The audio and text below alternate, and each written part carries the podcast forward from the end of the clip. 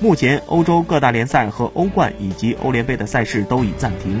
那么，何时会重新启动呢？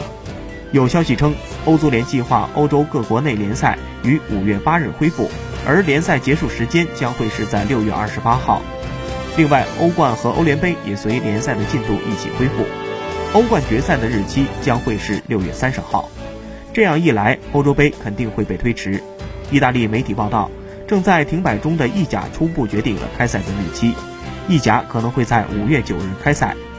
意甲球队初步决定在五月九日恢复比赛，并且将在七月中旬结束。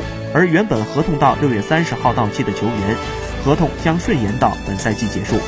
但这些还不是最终的决定，意甲球队几天后还将进行会议，届时情况还有可能改变。